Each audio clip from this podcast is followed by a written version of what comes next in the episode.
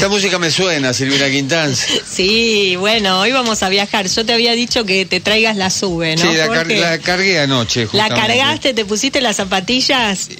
Sí, tengo calzado cómodo, no, bueno, no zapatillas. Entonces vamos a, a caminar por la ciudad, pero esta vez vas- vamos a ir acompañados, ¿eh? Eh, Vamos a ir acompañados, así que, bueno, vamos a escuchar un poco la música que nos va a llevar. He querido rendirle a los barrios un sincero homenaje de amor y no encuentro motivo más lindo que brindar. Bueno, eh, estamos acá escuchando los 100 barrios porteños, ¿no? Porque vamos a hacer un recorrido de la mano de Víctor Covielo y Leonel Contreras, creo que es Leonel el que tenemos en línea, que nos van a guiar por la ciudad.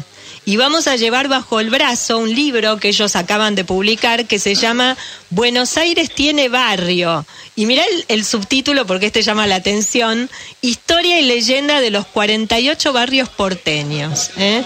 Y sí, ¿Son 48 o son 100? le preguntamos a Leonel. Y pregúntale, a ver. Dale, dale. Leonel, ¿estás ahí? Hola, buenas tardes. ¿Cómo ¿Me estás? escuchas? Sí, sí, te escuchamos perfecto. Eh, Hola. ¿Son 48 barrios o son 100 barrios porteños?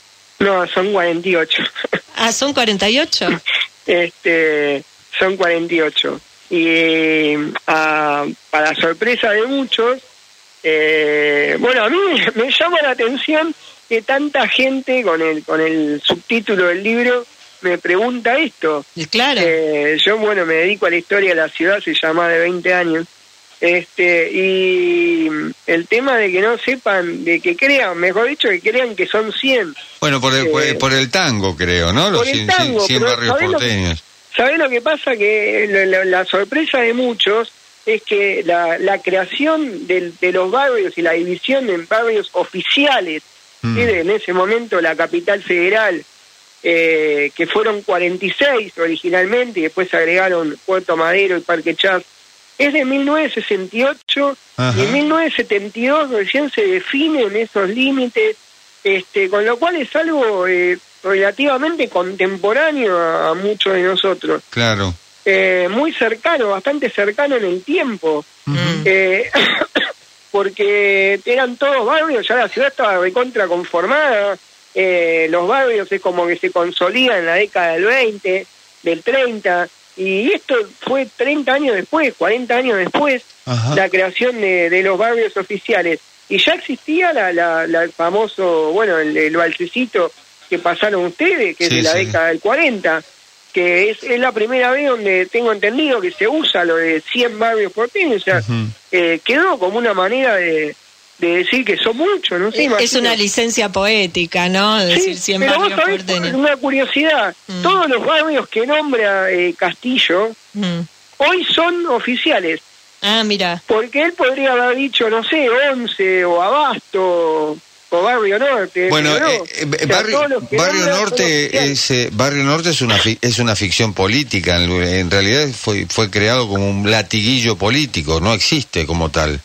Bueno, pero hay, hay una zona que, que podría ser. Sí, pero pero oficialmente no hay Barrio Norte. No, no, no, no hay, pero al margen de cómo fue creado, cómo, cómo nació, o sea, hoy hay hay como cierta relación, o sea, cuando, cuando a mí me dicen Barrio Norte, yo sé que no es la zona del cementerio de Recoleta. Mm. Sé que es eh, una zona que está entre Las Heras y Santa Fe, ponele. Mm. este entre entre Las Heras y, y, y Córdoba, te diría. Claro. Eh, claro. Eh, eh, Vos decís barrio, ¿no? Esta palabra que, bueno, que, que, que ustedes también incluyeron en el título del libro, y uno se pregunta, ¿qué es un barrio? ¿Cómo se limita un barrio? Porque mucha gente por ahí siente que su barrio forma parte de su idiosincrasia o que tiene características especiales. ¿Cómo se, qué, qué, ¿Cuál es el concepto de un barrio? Bueno, a ver, el término viene de, de una palabra árabe, ¿sí? del eh, barri, que significa exterior eh, en árabe. Y bueno, de las tantas palabras árabes que, que quedaron incorporadas a la lengua española, eh, fue esta, barrio, arrabal, ¿sí? viene ahí, este, es el exterior o el afuera, es- ese es el, el origen, ¿sí? lo que está más lejos del centro, digamos. Mm. Eh, el tema es que, bueno, hoy la ciudad está dividida en barrios y el centro también son barrios Mm. este, oficiales. Pero después es muy arbitrario, o sea, algunas cosas caen de maduro, o sea, los barrios que, que tienen, que nacieron a partir de una estación de tren, y que ya ahí se oficializó el nombre de alguna manera, en el, estamos hablando del siglo XIX, eh, y bueno, eso, eso es, es muy claro, Mm. pero en algunos casos no es tan claro, y ha sido arbitrario. Bueno, hay un caso puntual, ¿no?, que es el de Floresta y Vélez Arfiel, que muchos piensan que, que debería ser un solo barrio, sé yo, por ejemplo.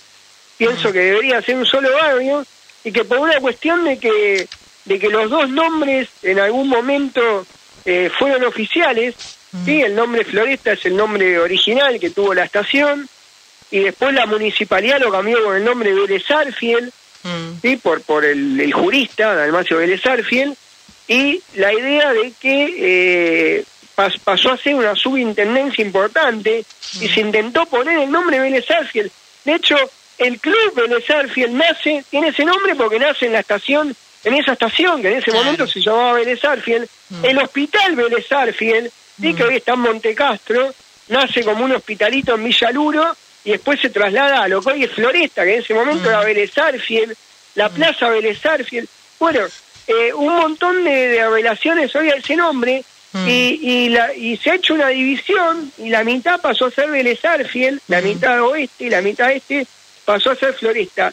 Eh, Aunque yo tengo en algunos planos de la década del 30 al revés, mm. figura Vélez Arfiel lo que hoy es Floresta y Floresta en lo que hoy es Vélez Arfiel. Claro.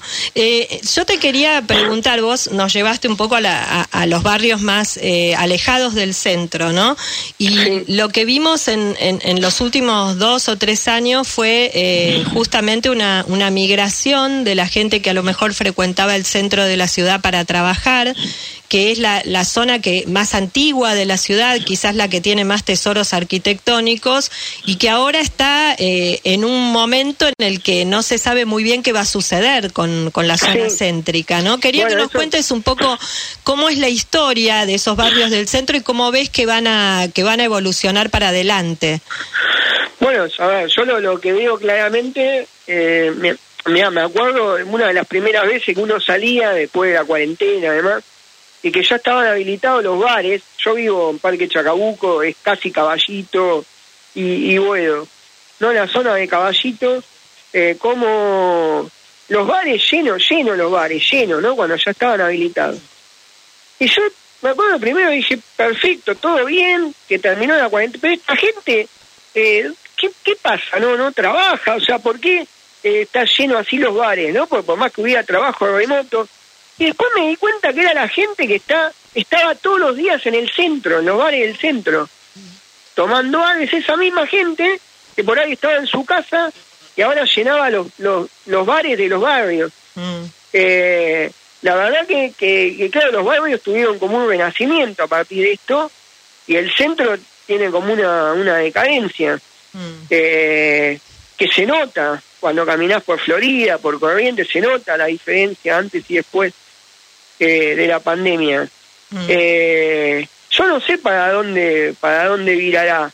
Este, Hay algo, muchas- algo, algo va a pasar, o sea, no. Hay muchas no- ciudades donde eh, vos, ven, ustedes en el libro hacen un detalle muy, eh, les cuento que hacen una investigación histórica realmente muy profunda y muy detallada y cuentan en- con mucho detalle la historia de cada uno de los barrios, pero también sobre todo de esta zona céntrica que es la que más historia tiene dentro de la ciudad, ¿no?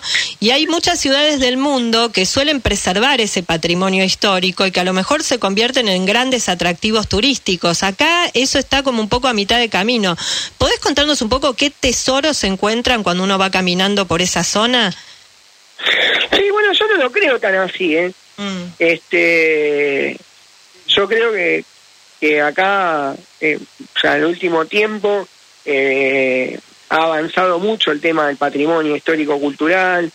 Eh, bueno, a ver, son, son tiempos también, o sea, fueron años de, de desconocerse, de, de no tener eh, ningún criterio en el tema del patrimonio, eh, sumado a, a la, a, a la idea, de, imagínate, la generación del 80, de querer destruir todo lo que era el- el- ese pasado arcaico, eh, lógicamente, tomando lo nuevo como el símbolo de progreso, y eso se mantuvo en gestiones posteriores, incluso la generación del 80, era, era lo obvio, o sea, se venía de lo peor, era la, epidemia de fiebre amarilla, o sea, todo ese atraso colonial que llamaba la ciudad colonial, era como que representaba lo, lo, lo peor, lo que ya no se quería volver.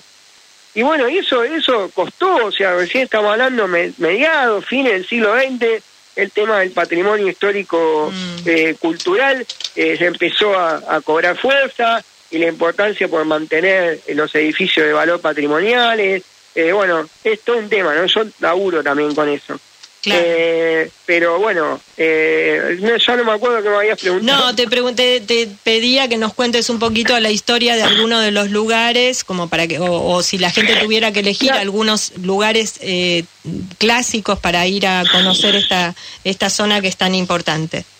Claro, lo- lo- los lugares eh, más importantes de la ciudad a nivel turístico y a nivel histórico sí están en el centro. Eh, por eso nosotros le dedicamos también más páginas en el, en el libro. Eh, vos fíjate que vos tenés, bueno, el centro sería Montserrat y, y San Nicolás, ¿no? Si lo, lo acotamos, bien acotado. Eh, son esos dos barrios. Y en Montserrat eh, vos tenés eh, desde la Plaza de Mayo, la Casa de Gobierno, el Cabildo, todo, todo el eje de la Avenida de Mayo, eh, la Plaza del Congreso, eh, todo eso está dentro de, de Montserrat. Y dentro de las iglesias, como San Francisco, Santo Domingo, eh, iglesias de, de importancia, sí están en Montserrat. Mm. Y en San Nicolás eh, tenés sitios, bueno, de la City, la zona financiera, la calle Florida, la avenida Corriente con los teatros, la Plaza Lavalle con el Palacio de Justicia, el Teatro Colón, eh, todo eso está dentro del obelisco, la avenida 9 de Julio, el, el- el- bueno, la, la 9 de Julio es larga, ¿no? Pero digo, el, epicentro, ahí el centro eh, Corrientes y, y- y la 9 de Julio, la Diagonal Norte, Mm. eh, todo eso está en San Nicolás. Que, que bien, que en realidad te cuento que eso fue arbitrario también, porque en realidad esos dos barrios, Montserrat y San Nicolás, si nos ajustamos a lo, a lo que era la división parroquial original y cómo se conocían es- esos lugares, por qué nombres, eh, eh, Montserrat debería ser, eh, la mitad debería ser Catedral del Sur, se debería llamar, la mitad este, Claro, la zona claro. de donde, donde están las Sí. iglesias, el entorno de Plaza de Mayo, y la zona de la City debería ser Catedral al Norte, Claro. que se, que se hizo justicia con el área de protección histórica que se creó en la City Sí. hace poco, que lleva el nombre de Catedral al Norte. Eh, Leonel, eh, sé que ustedes están por presentar el libro. Eh, eh, ¿cuándo, ¿Cuándo es la presentación? La presentación es el día lunes, lunes 27 a las 18 horas, en el Salón Dorado de la Casa de la Cultura, ex edificio del diario La Prensa, hoy sede del Ministerio de Cultura del Gobierno de la Ciudad, Avenida de Mayo 575. Muy lindo, Perfecto. muy lindo Es, salón. es libre la entrada, así que no Leonel, muchísimas gracias, ha sido un No, gusto gracias. realmente. El libro es Buenos Aires tiene barrio, historia y leyenda de los 48 barrios porteños. Felicitaciones por el libro, a vos y a. Víctor Covielo, que es el coautor. Gracias a ustedes, Gracias, adiós. muchas gracias. Bueno, eh, nos despedimos así. Vamos, yo te dije que te trajeras las zapatillas. Le recomiendo a la gente que se compre el o que o que consiga este libro de Leonel Contreras y Víctor Covielo, que es un libro realmente es un libro gordo, eh, bastante eh, para llevarlo bajo el brazo es eh, es gordo porque tiene muchísima información y van a encontrar información de cada uno de los barrios en mucho detalle. Yo vivo en Caballito y estuve mirando te cuenta la historia de cada lugar, de cada, cada rinconcito de cada barrio. Así que bueno, los que quieran recorrer la ciudad y conocerla, nos vamos a despedir de, de este rinconcito, de este pequeño recorrido por Buenos Aires con música de Carlos Gardel. ¿eh? ¿Bailás? Sí, melodía de arrabal. Barrio plateado por la luna, rumor de milonga, es toda tu fortuna. Hay un cuello que rezonga en la cortada mi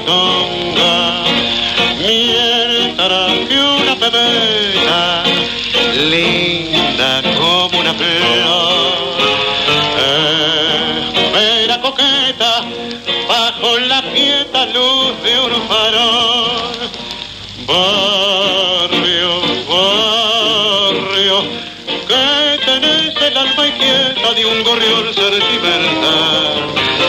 Mira, ruego, es todo el barrio manejo, melodía de arrabal. Viejo barrio, perdona si al evocarte se me pianta